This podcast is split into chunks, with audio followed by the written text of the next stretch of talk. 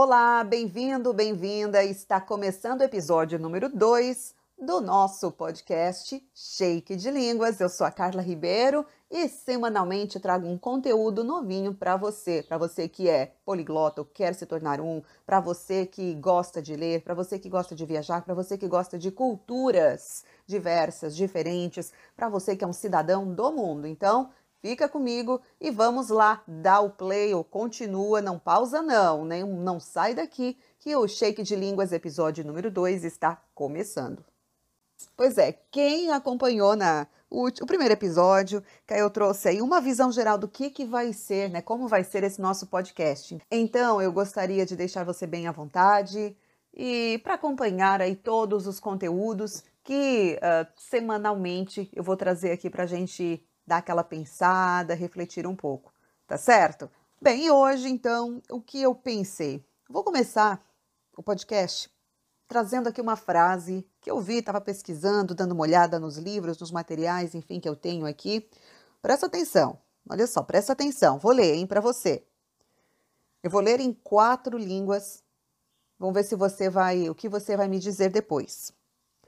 El español, el francés, el italiano y el portugués son cuatro lenguas derivadas del latín. Para quien sabe uno de ellos es fácil entender también los outros. Isso no espanhol. Desculpem meu sotaque, gente, né? Pronúncia não sou nativa. Vamos para italiano. Lo spagnolo, il francese, l'italiano e il portoghese sono quattro lingue derivate dal latino. Per chi ne sa una, è facile capire anche le altre. E vamos então agora para o francês. L'espagnol, le français, l'italien et le portugais sont quatre langues issues du latin. Il est facile pour celui qui en sait une de comprendre aussi les autres. E agora vamos para o português. O espanhol, o francês, o italiano e o português são quatro línguas derivadas do latim. Para quem sabe uma delas, é fácil entender também as outras. E aí, depois de fazer a leitura nesses quatro idiomas, você concorda? Concorda com essa afirmação de que é fácil? Você conhecendo né, uma delas, aí conhecendo uma delas é mais fácil de a gente entender as outras? Eu sou totalmente a favor, hein? Eu realmente concordo com isso, é, com essa essa vertente, digamos, linguística, né? Que, claro, é o comparativismo aí, tem muita gente, tem muitas visões, muitas vertentes linguísticas, mas eu sou, eu, eu realmente, eu, eu acredito, eu penso desse mesmo modo, e eu sempre digo assim para todo mundo, não sei se você que está acompanhando, né, que se concorda comigo, né, que quando você conhece um idioma, quando, quanto mais você vai aprendendo, parece que mais vai ficando fácil. Pelo menos é assim comigo, assim funcionou e vai funcionando comigo.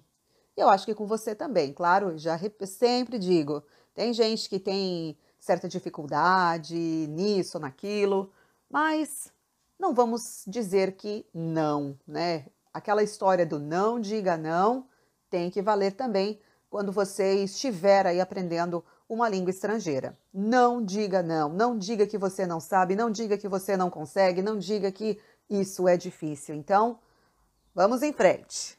E olha só, aí dessas línguas, dessas quatro línguas que eu trouxe aqui, são línguas românicas, tá? Então, já você vai acompanhando aí essa sequência. Ah, e falando nisso, eu quero agradecer demais quem deu um retorno, quem teve, tive muito feedback bacana aí do episódio número 1 um do Shake de Línguas.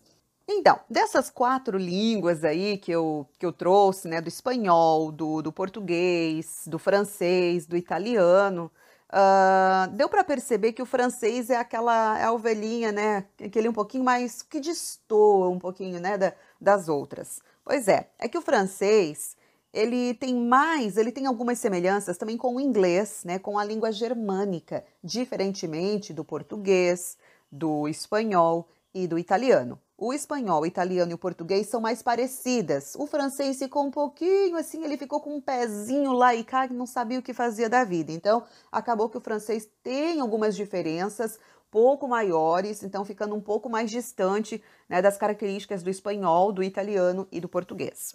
Então, uma grande parte do vocabulário do inglês é românico, só para a gente ter ideia, né? Que é derivado do francês. Então, o francês aparece como uma espécie de ponte entre o mundo românico e o mundo germânico. O mundo germânico, as línguas como o alemão, tá certo? Pois é, pessoal. Então, olha só, para a gente ter uma noção, né, o português, o espanhol, o italiano e o francês, eles são usados, você já parou para pensar? No conjunto da obra, vamos dizer assim, por várias centenas de milhões de pessoas, de homens, mulheres, na Europa, fora da Europa. Muita gente fala esses idiomas. São diversos países que falam, seja porque foram países colonizados ou colonizadores, né? Agora, nesse momento, aqui no Shake, nesse nosso episódio, nesse Shake de Línguas, a gente não vai discutir, a gente não vai debater em relação a isso, a domínio e tudo mais, mas a gente sabe, né? Tem muitos países, uh, muitos países destes aí acabaram dominando outros e tal, então existe um domínio uh, muito grande, né? Falando nisso, em domínio muito grande, quero mandar um, um, um oi para todo mundo que deu um feedback super positivo do episódio número 1, um, né, do Shake de Línguas.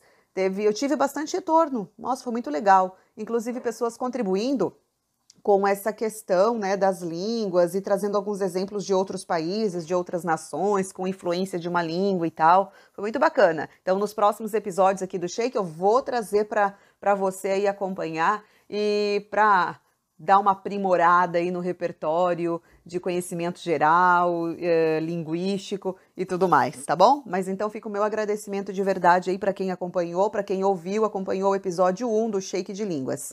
Então vamos em frente, seguindo aqui. Falando de comparação dos idiomas, comparação das línguas, né? Então, se a gente for comparar, a gente acaba revelando o funcionamento desses idiomas, e o que mostra uma parte da história deles e também ajuda a gente a entender um pouquinho mais, melhor uh, o modo, né, como o, os homens, uh, por meio dos idiomas, eles apreendem o mundo. O que, que é esse apreender o mundo? É entender, o compreender, não é aprender com um exinho só de aprender, de entender, né? Igual o uh, imparare do italiano, apprendre, né? O imparare. Não, não, tô falando do apreender, tá? De captar, captar a mensagem, isso mesmo.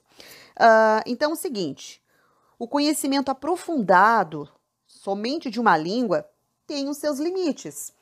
Aí tem quando as pessoas vêm perguntar, Carla, será que tem problema aprender mais de um idioma ao mesmo tempo e tal? Eu sou o tipo de pessoa que eu vou dizer que não tem problemas, tá? Eu sou o tipo de pessoa que digo isso, ó, não, não tem problema, toca a ficha, vai em frente, porque eu sou super incentivadora, porque eu sou dessa vertente, eu entendo isso, que quanto mais a gente vai acrescentando, eu não sei tudo só, eu não preciso só aprender, estudar espanhol e vou aprender só espanhol e chego o resto das outras, não. A minha mente, a minha mente é que a mente da Carla não funciona desse jeito. Eu posso aprender espanhol, posso aprender francês, eu posso aprender italiano e uma vai ajudando a outra uma colabora com a outra, gente, porque o conhecimento ele não é isolado, ele não é individualizado, o conhecimento ele é geral. Então isso ajuda. Então é um, esse estudo paralelo né? Mesmo que superficial desses idiomas, não preciso, eu não quero, vou aprender uh, espanhol para ser professor de espanhol, vou aprender francês para ser professor de, de francês, ou ser, vou estudar alemão porque eu quero ser professor de alemão. Não, não, não precisa ser aprofundado a esse ponto, tá? Mas mesmo que superficial, então de mais de uma língua, é muito rico, é um fator muito enriquecedor de verdade, tá bom? Então, uh, isso pode constituir a base de uma cultura como antigamente proporcionava a aprendizagem do latim. Olha só. Então, a gente aqui que fala português, nossa variante aqui do, uh, do português, né, o, o, o português brasileiro, a gente que fala português, a gente entende melhor o espanhol, consegue entender melhor o italiano também. Por quê? Porque são línguas derivadas do latim. Olha, vive o latim. A Carla está dizendo que é para ensinar latim nas escolas. Tem que aprender latim agora para poder falar outros idiomas. Não, não precisa. Mas se desse, se desse, seria muito bom, tá bom? Então vamos falar então das línguas românicas. Vou continuar aqui falando das línguas românicas. Você já ouviu falar nesse, nessa expressão? Olha só, você sabe qual é o conceito ou por que, que são as línguas românicas? Pois é, a gente pode chamar as línguas românicas também de neolatinas. O que, que são as neolatinas? São as novas línguas derivadas do latim, né? Que são as línguas modernas, como eu falei, né, derivadas do latim, isso mesmo. Então, o conjunto das línguas românicas, ele constitui a România. Podemos enumerar, a gente pode dizer, né, uh, que existem cinco línguas românicas nacionais. sendo elas o espanhol ou castelhano, o francês, o italiano, o português e o romeno. Isso mesmo. É, e a gente também tem as línguas regionais, né, que são meio de expressão de importantes regiões autônomas, como o catalão, o galego. A Espanha, gente, é uma colcha de retalho cheia de confusão linguística, né? É um, nossa, é muito interessante a gente pensar a Espanha aí, uh, não só falante do espanhol, mas falante aí de várias línguas, né? Tem toda uma história muito interessante, realmente, que vale a pena a gente dar aquela conferidinha e fazer um episódio sobre ela, hein? Além de tudo, a gente tem que também falar do provençal, do reto românico e do sardo. Olha só o sardo da Sardenha. Isso mesmo, que é uma, uma ilha francesa que fica próxima do território italiano, certo? Bem, as cinco línguas românicas nacionais é, que, né, que eu falei aqui, elas ocupam na Europa uma área que compreende Portugal, Espanha, França, uma parte da Bélgica e também da Suíça, a Itália e, mais longe, isolada por territórios eslavos e magiares, a Romênia. Olha só, Romênia, quero conhecer a Romênia ainda. Estes países são a antiga România ou a România Vetus, România Vetus, a da Europa, né, que tem origem no Império Romano. Mas Lá desde a Renascença, a expansão europeia levou três destas línguas, que foram o português, o espanhol e o francês, para outros continentes. Por isso que nós aqui na América nós falamos português, falamos espanhol, né? E tem também os lugares aí que falam francês. Bom, então é, e que hoje então existe uma outra România, a România Nova, que ocupa territórios consideráveis na América, na África, também na Ásia, na Oceania. O português, o espanhol e o francês são, numa grande parte dessa nova România, são línguas maternas de populações importantes, com estatuto de línguas nacionais. Olha só, português aqui no Brasil, o espanhol do México até a Terra do Fogo, o francês numa parte do Canadá e também, em particular, na África, o português e o francês, que têm o estatuto de línguas oficiais em muitos países e coabitam com as línguas nacionais, que são uh, ou línguas africanas, pertencentes a diferentes ramos, ou são crioulas. Isso mesmo, quando a gente ah, ela fala crioulo, lá da África ela fala crioulo, né? Mas existem várias línguas crioulas, tá bom? Então, a România Vetus, România Nova, línguas maternas ou línguas segundas, línguas nacionais ou línguas oficiais. Meu Deus, olha só quanto nome, hein?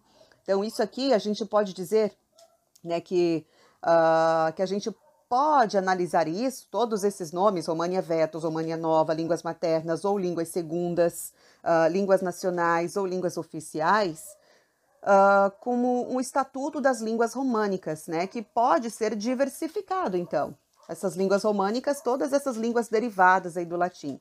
Independentemente dos dados estatísticos, uh, que às vezes são discutíveis, a dupla romana engloba neste, né, no, nesse, no período que a gente está vivendo aqui, várias centenas de milhões de homens e de mulheres que constituem uma parte importante da humanidade. É isso mesmo. E se fala aí da questão do europeu comum, né, da língua, uma espécie de europeu comum. O que, que é esse europeu comum? Sabe ali no comecinho do episódio que eu falei, eu li aquela, aquele, aquela, aquele parágrafo falando que o espanhol, o italiano, o francês, o português, se tu conheces uma dessas línguas, tu já vai entender as outras? Pois é, isso aí a gente chama, a gente, né, ou é chamado de europeu comum. Ou seja, aquela linha como se fosse uma língua comum, é um europeu porque essas línguas saíram lá da Europa e foram conquistar outros lugares, outros continentes, outras nações, mas é conhecido como um europeu comum, comum entre vários povos, entre diversas línguas. Então, que a gente se entende. Não que a gente fala outra língua assim, de boa, mas que a gente entende bastante. O nosso episódio de hoje fica por aqui. Já deixa registrado que o próximo episódio aqui do Shake de Línguas, o próximo Shake, vai falar da ortografia e da fonética comum entre essas línguas românicas ou línguas neolatinas, tá bom? Muito obrigada, muito obrigada por você dedicar esses minutinhos ao Shake de Línguas desta semana. Nos vemos, arrivederci, au revoir, hasta luego. Até mais, pessoal!